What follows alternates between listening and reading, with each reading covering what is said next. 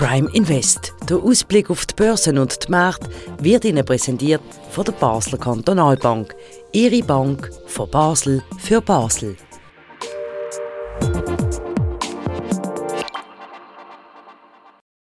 Herzlich willkommen zu einer weiteren Ausgabe von Prime Invest. Wir zeichnen das Gespräch auf am Montag am 4 Uhr Nachmittag im Handelszentrum von der Basler Kantonalbank. Mein Name ist Christian Keller und ich freue mich, dass ich heute wiederum den Sandro Merino begrüße, der Anlagechef von der Basler Kantonalbank, immer bereit, auf schwierige Fragen messerscharfe Antworten zu liefern. Ganz herzlich willkommen. Vielen Dank und guten Tag, Herr Keller. Merci. Sie verschicken ja einmal in der Woche ähm, ein Newsletter, wo Sie eine Analyse machen zum Markt. Und was mir auffällt beim Newsletter, den Sie jetzt rausgegeben haben, ist der, dass ich das Gefühl habe, auch Sie sind in diesem Jahr wahnsinnig gefordert, weil es extrem schwierig ist, auch für einen Profi den Markt einzuschätzen. Sie schwanken unglaublich hin und her. Vor ein, zwei Wochen haben sie gesagt, hm, wir müssen damit rechnen mit einer Rezession. Im neuen Newsletter sagen sie zum Beispiel, es sieht schon viel besser aus. Fällt mir einfach auf. Da möchte ich gerne darüber reden, zum Einstieg, wenn wir das ein bisschen anschauen. Ähm, was macht es in diesem Jahr so schwierig?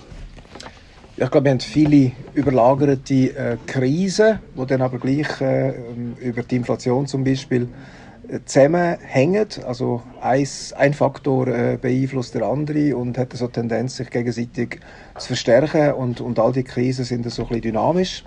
Äh, Perspektive verändert sich äh, auch immer und man schwankt ein bisschen zwischen äh, extremem äh, Pessimismus und dann doch wieder Hoffnungsschimmer. Und äh, die Finanzmärkte reagieren natürlich dann auch entsprechend volatil auf die ganze Situation und das macht es vielleicht schwieriger als in anderen Jahren, äh, sich für eine bestimmte Anlagestrategie zu entscheiden. Es ist ja auch für die einfachen Anleger sozusagen mit Laienwissen auch extrem schwierig. Jetzt stellen wir fest, dass seit der zweiten Oktoberwoche eigentlich die Märkte wieder gewonnen haben. Ja. Ist das eigentlich so ein bisschen eine Aufwärtstendenz oder ist das einfach so ein bisschen Standby oder was ist das? Ja, das ist eine, ist eine gute Frage. Kann man natürlich auch geteilter Meinung sein. Aber äh, aus unserer Sicht haben die letzten vier, fünf Wochen doch ein bisschen äh, eine veränderte, bessere, optimistischere Einschätzung gebracht. Ähm, es sind einige sehr düstere äh, Szenarien ein bisschen weggefallen oder kriegen jetzt weniger Gewicht. Also zum Beispiel, dass in Europa das Gas ausgeht. Äh, man hat über die deutsche Chemieindustrie geredet, die äh, extrem betroffen gewesen wäre, aber das ist äh, im Konjunktiv diskutiert worden im, im Sommer, also vor mehreren Monaten. Und heute kann man sagen, mit aller Wahrscheinlichkeit wird der deutschen Chemieindustrie das Gas nicht ausgehen, weil es doch äh, volle Gasspeicher hat. Wir hatten mildes Wetter gehabt und die ersten Flüssiggasterminals, äh, die schwimmend sind, sind in Deutschland äh, in der in die Betriebnahmephase gekommen. Also es hat sich einiges äh, zum Guten auch äh, entwickelt, also innerhalb von der Krise, zum Besseren, sagen wir mal. Das ist ein Beispiel. Oder dann haben wir über Atomkrieg und Einsatz von Nuklearwaffen in der Ukraine diskutiert ähm, nach der Schlappe von Russland am G20-Gipfeltreffen und der ziemlich klaren Statements von China, dass äh, Russland zwar nicht aktiv äh, von China in dem Sinn äh, zurechtgewiesen wird, aber im Bereich Atomwaffen hat China klar gesagt, das geht zu weit und äh, sei unverantwortlich äh, mit Nuklearschlägen äh, zu drohen. Das will China auch nicht und das hat müssen auch Russland äh, zur Kenntnis nehmen und zumindest äh, in dem extremen ähm, mhm. Eskalationsszenario sind wir, sind wir ein bisschen, äh, einiges, einiges äh, entspannter geworden. Genau. Und das sind zwei Beispiele. Genau. Ich würde gerne auf das erste Beispiel zurückkommen. Da geht es ja auch darum, ähm, was das ausgelöst hat bei den Leuten, wenn es ums Konsumieren geht. Also ich meine, wenn man ständig in den Medien liest, wie schlimm das es könnte werden, dann fährt man ja einfach zurückfahren. ist nicht lustig im Kleinen. Ich kann man das als Beispiel nehmen. Hat mir gerade heute Gewerbetreibende erzählt, sie sind hässig auf die Medien. Es zeigt sich jetzt ja, man völlig übertrieben. Und das hat sich gezeigt bei den Leuten, die haben weniger gekauft, sie sind zurückhaltend worden. Jetzt fängt das Weihnachtsgeschäft an. Kann man da auch wegen dem wieder ein bisschen positiv sein, weil vielleicht das Schlimmste jetzt nicht eintrifft und die Leute wieder entspannter sind? Ja, kommt ein bisschen darauf an, bei welchem Thema genau, aber generell ist es halt ein bisschen menschliche Natur. Wenn man zum ersten Mal mit einem neuen Problem äh, konfrontiert wird, wo man bisher nicht hatte, dann ist es sicher immer größer, als wenn man seriös anfängt, ernsthaft versucht, Lösungsansätze zu finden. Das gilt sicher jetzt ein bisschen für die Gasversorgungslage, für die ganze Energieversorgungslage. Ähm, ich glaube, das hat sich jetzt ein bisschen entspannt und man ist ein bisschen sachlicher äh, geworden in dieser Diskussion, ohne dass das Problem wirklich ganz weg wäre, aber eben so die, die extrem Szenarien sind ein bisschen, sind ein bisschen äh, weggeraten. Ich weiß nicht, ob man den Medien einen Vorwurf machen kann. Äh, die Diskussion ist, in, ist, auch in politischen Kreisen äh, heftig geführt worden. Wenn man an Deutschland denkt, äh, viele Anschuldigungen gegeben mhm. und, und es sind düstere Szenarien gemalt worden. Man hat aber auch angefangen, Massnahmen intensiv zu treffen. Also es ist, glaube ich, typisch für eine, für eine Krisenbewältigung, dass man von der Übertreibung äh, nachher in die Sachlichkeit übergeht. Sie sagen aber in Ihrer aktuellen Analyse, dass ähm, eine erwartete Rezession nur milde ausfallen wird. Und für die Schweiz sieht es sogar noch besser aus. Das ist ja eigentlich neu jetzt. Ja, also die Rezession kommt, oder? Das äh, dürfte für Großbritannien, auch für einige EU-Länder äh, ziemlich sicher sein. Auch für Deutschland hat man für nächstes Jahr insgesamt für 2023 eine negative Prognose für das BIP-Wachstum, aber wir sind nicht mehr bei 5% Einbruch äh, vom, vom BIP, oder wo okay. möglich gewesen wäre, wenn es wirklich zu einer akuten Energieversorgungslücke gekommen wäre. Und das ist im Moment äh, ein bisschen weg vom Tisch. Und äh, ein Einbruch von einem halben Prozent, das ist so etwas, was wir in 2002, 2003 erlebt haben, ähm, wenn man sich überhaupt noch erinnern kann an das. Aber es ist nicht eingegangen als eine Phase von einer ähm, ausgesprochen schlechten Wirtschaftsentwicklung. Es ist ein, es ist ein Einbruch. Das ist zumindest die, die aktuelle Einschätzung, die natürlich immer auch äh, dynamisch ist und, und allenfalls äh, sich kann verschlechtern. Aber und für die Schweiz äh, ist es sogar unklar, ob wir überhaupt Quartal mit negativem mhm. Wirtschaftswachstum werden sehen.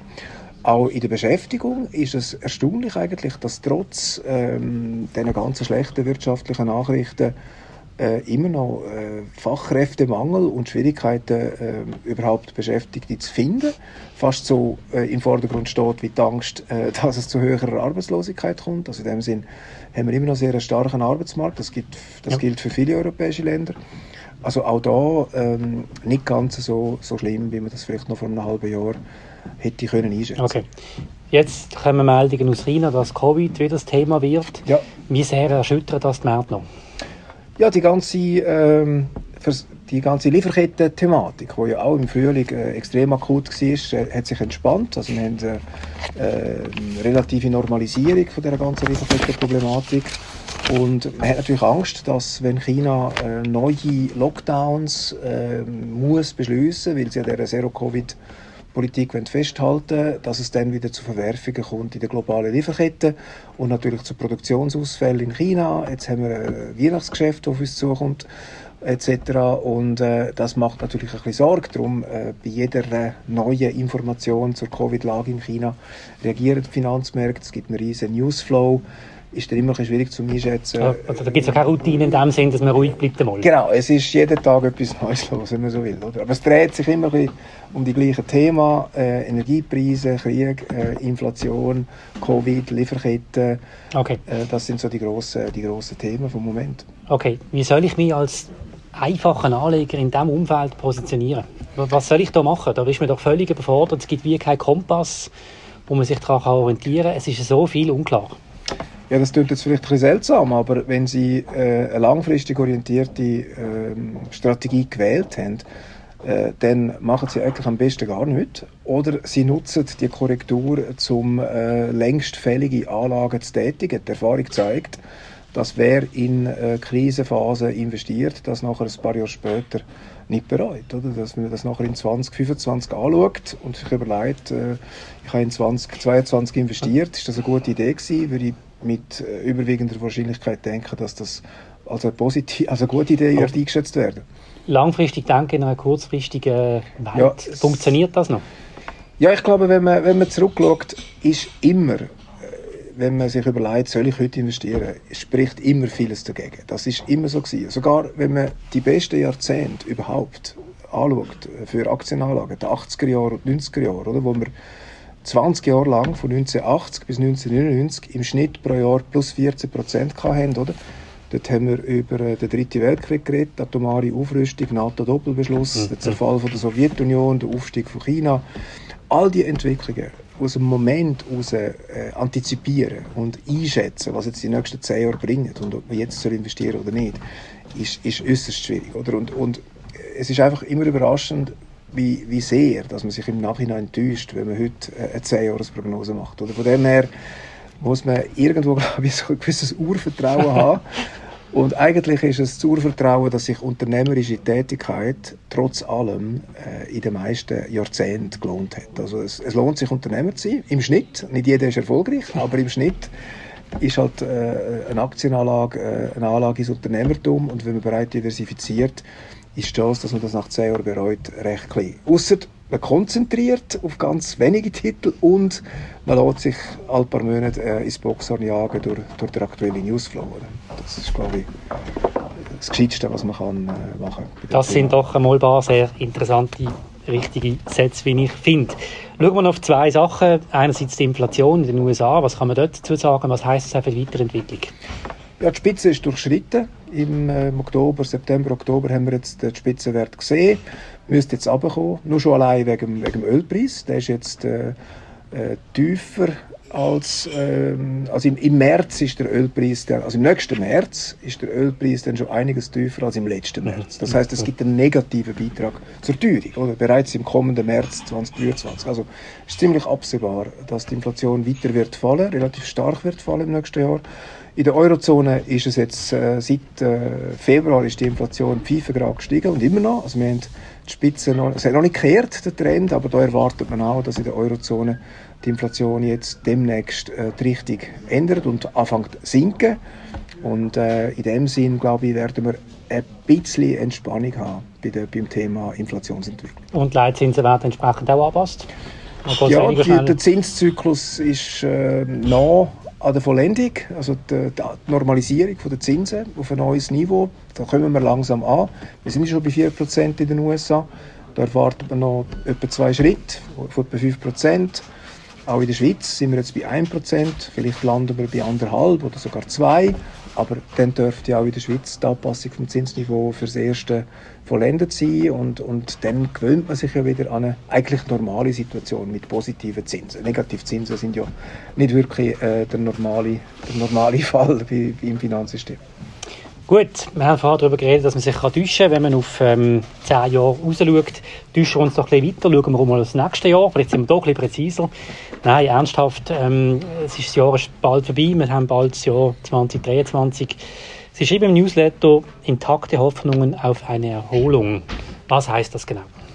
Ja, wir gehen jetzt mal davon aus, dass, die, dass der Einbruch von der Konjunktur jetzt über das Winterquartal beobachtet wird.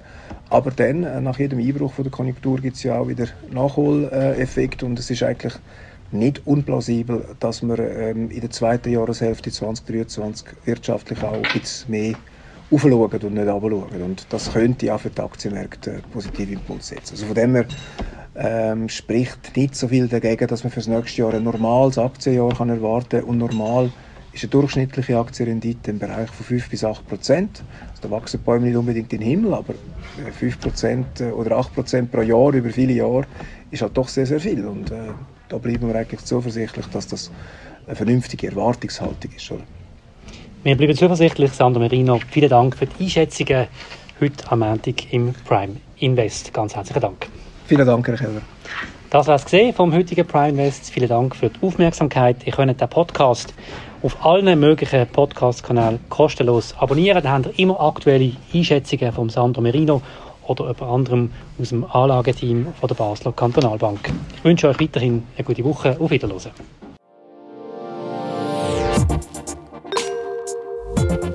Prime Invest. Der Ausblick auf die Börsen und die Märkte wird Ihnen präsentiert von der Basler Kantonalbank. Ihre Bank von Basel für Basel.